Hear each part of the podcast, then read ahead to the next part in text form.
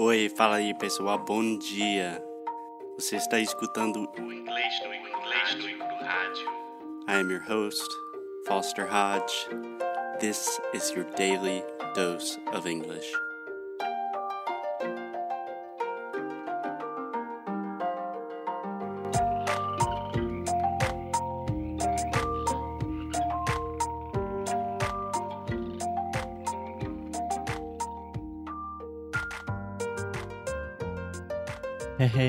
Alexia.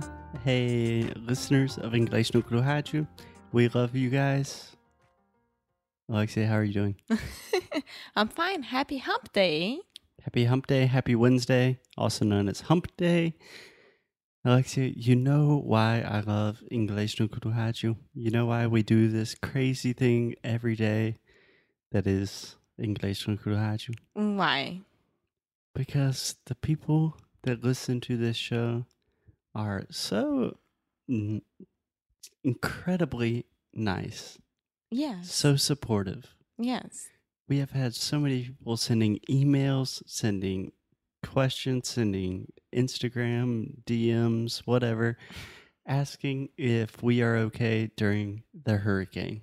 Yes. Yes. I got a lot of emails asking if we were okay and it, it was like yes we are in portugal so fort- fortunately Yeah, fortunately. we weren't there but all foster's family were there so Yeah. today we are talking about the hurricane Yeah.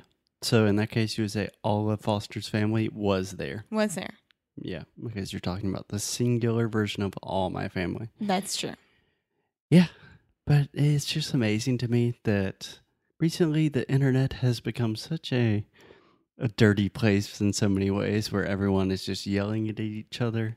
And somehow we have found this magical little corner of the internet, which our podcast. And I will forever be so happy for everyone that listens to the show, that sends your love and your support. i think that the word is grateful We are forever grateful. yes Yes. gentileza gera gentileza so Exatamente. Exatamente. Eu sempre falo, se um dia vou ter uma tatuagem, Se... Se um dia eu ter uma tatuagem. se um dia eu ter uma tatuagem, eu acho que nunca vou ter. Eu não tenho nada em contra das tatuagens, mas vou tatuar no meu bumbum. Das suas duas Gentileza. nádegas. Gera, Gentileza. Aí o gera, a J-E is one nádega. R-A, the other nádega. Gentileza. yeah. I need to work on my butt a little bit before I do that, but yeah. Anyway. I know a girl that used to have like me on her butt. Really? Yeah. A girl from my high school had on her bottom lip the words fuck me. Huh? How? Right. Outside, external, or internal? on the inside. Oh my God. So it's interesting. Apparently, if you get an inner lip tattoo, it goes away. It disappears in like six months. But I mean, It must hurt so much. It must hurt so much. Just write fuck me on your inner lips. Just go away in six months. I mean, that's crazy. Yeah, yeah, and uh, out of all the things that you could tattoo on your body forever, I mean, if I in my lips for some reason had gentileza, Judah gentileza, Alexia would be really mad, and I would probably regret that decision. But at least it would not say "fuck me." Yeah. I hope she is not listening. Anyway, there was a pretty pretty serious hurricane that affected primarily the Carolinas. So when I say the Carolinas, I'm talking about North and South Carolina in the US. There are two of them. I was born and raised in South Carolina, but I was born in a little city called Spartanburg, South Carolina, which is right on the border with North Carolina. Yeah. Yeah. Yeah. One so- hour from Charlotte, right? Yeah. Yeah. So I have a very deep and closer relationship with the Carolinas. When I think about America, most of my students they think about California, New York, Miami. For me, America is just the Carolinas. That's it. and for me nowadays, it, it is as well. Yeah. An easy way to start this conversation is you guys in Brazil, you don't have hurricanes, right? Thank God, no. Yeah. Honestly, Do you know what a hurricane is? it's a tropical, not rain. There's a lot of rain involved. normally. Yeah. How would you say that? So I think I would probably say it's a tropical cyclone, Yeah. which I actually had to do a little bit of research about what a hurricane actually is. But essentially, it's just we all know that hot water rises, right? When you're Mhm. boiling something and the, I don't know, if you're cooking pasta, hot water rises. So in the Atlantic Ocean, this happens a lot when there are changes in the weather pattern that hot water rises and then naturally this means that the pressure in the water goes down a lot. Hot water from the surrounding areas of this place where the hot water just went into the clouds, it all goes into this one place and it creates a cycle. And it creates this cyclone and it's like a vicious cycle of just hot water is going up and then the other hot water around it's like hey where do we go and then it goes into the same space and it creates almost this tornado superstorm type thing that we call a hurricane Yeah. So, tornado is not. the most scientific thing I will ever say on English no clue. And if we have any scientists or meteorologists listening, I'm sorry. yes, we don't know that that much. So, cyclone is the normal one. Tornado is a little bit more stronger, and hurricane is the devastating one. Yeah. Um, of course, that you can have tornadoes that are devastating, but if you're talking about this, would be like that Kind of. So tornadoes is really because you guys had the three of them. Yeah. So let me explain this in the most simple way I can. Tornadoes are literally the wind cyclone that happens. Everyone knows what a tornado is. I don't know how to explain it scientifically, but it's kind of a different thing. It happens on land most of the time. Then, Last year, that's why I'm asking this. Last year, when I was at your house during this time of the year, there was a tornado, right? Yeah. Yeah. Do you, rem- do you remember this? It was on October. it was in October. In October. Oh my God. With months, we always use in. Yes, it was actually, we were going to Your birthday, didn't the city beside Spartanburg. That's called Greenville, South Carolina. Beautiful city. I highly recommend people visiting mm, I love it. Greenville. Alexia's favorite city in America, perhaps. Yes, it is.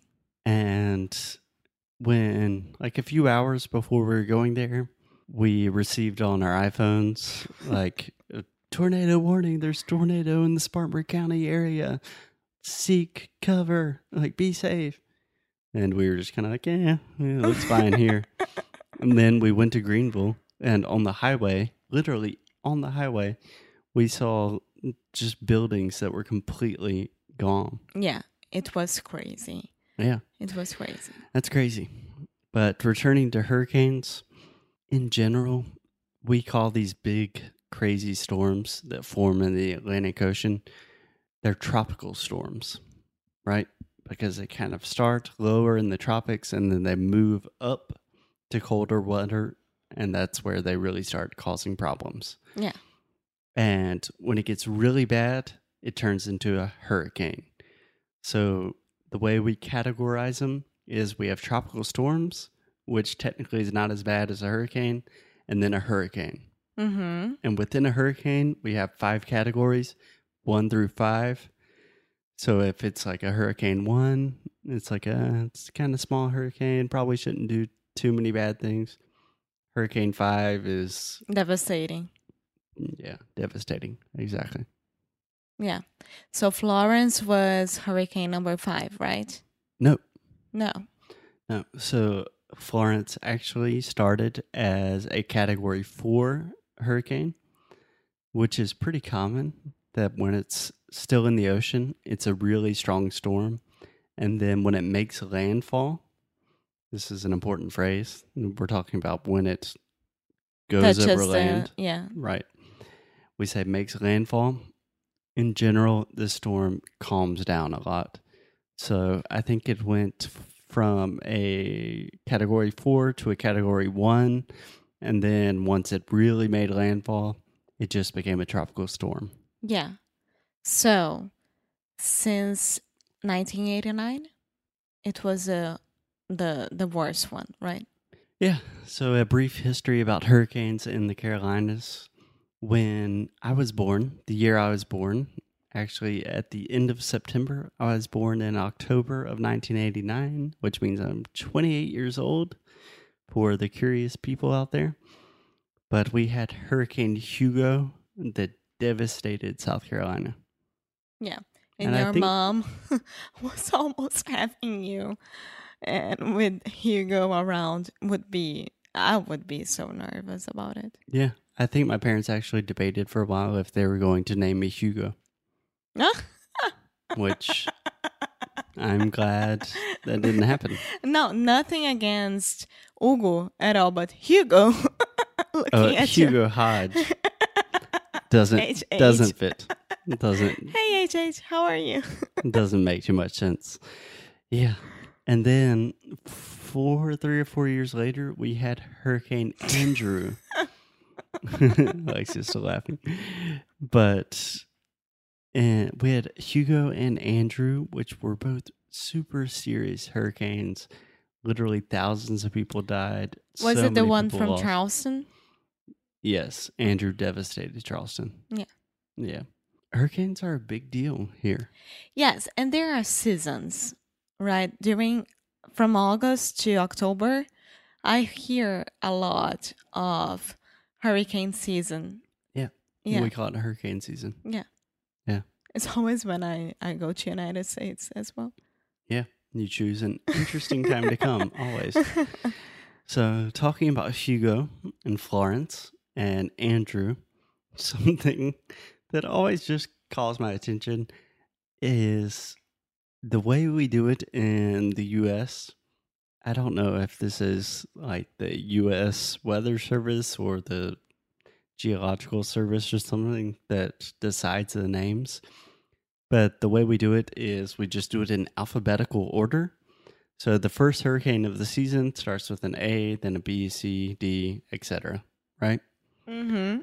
And for some reason, I'm not saying that it's kind of racist against Latinos. It's curious. It's not racist. It's curious. Most hurricanes don't have like typical American names like Hurricane Dan, Randy, like Bob. John.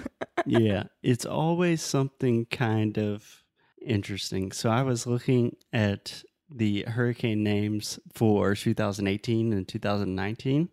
They've already decided what the names will be. Let me just give you some examples.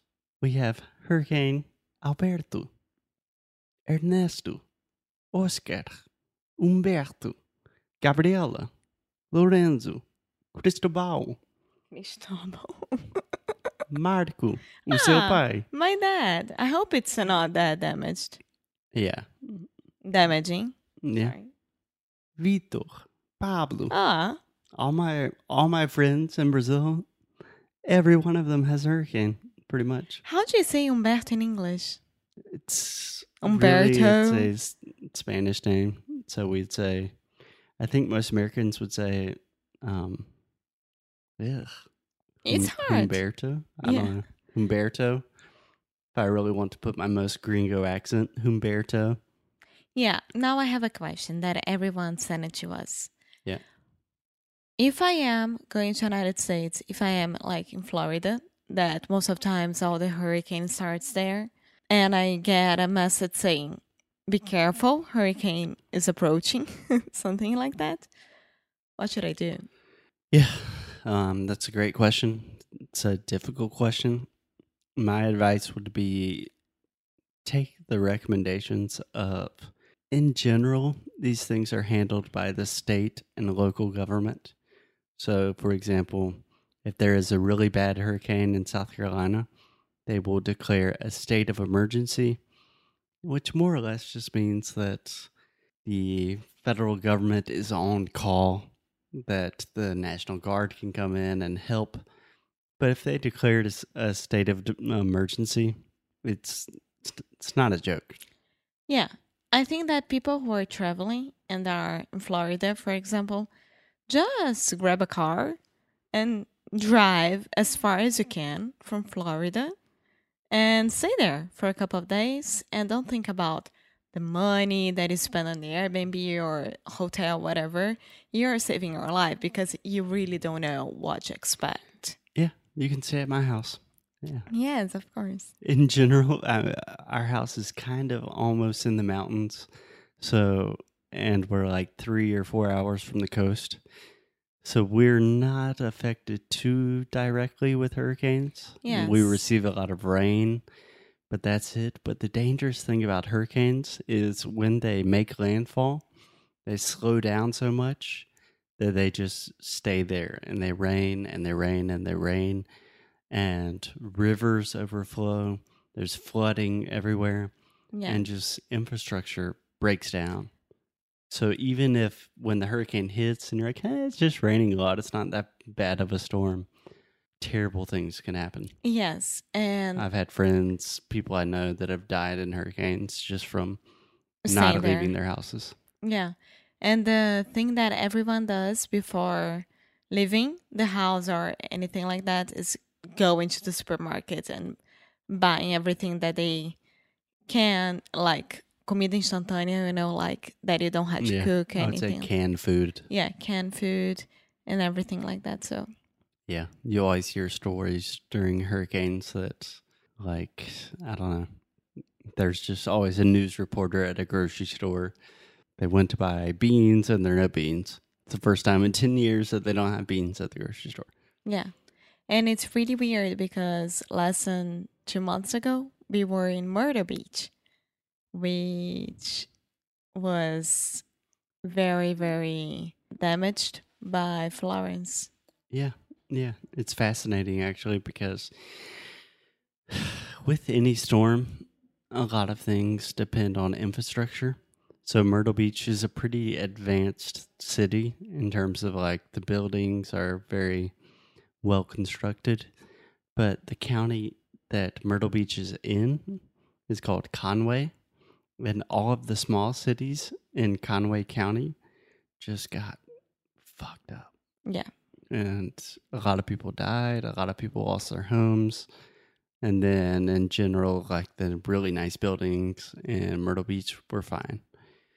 So, don't take these things lightly. Take them seriously. Hurricanes are very serious storms, but don't let it make you not visit the U.S. Yeah. And to finish this episode, thank you for asking us how we were and everything like that.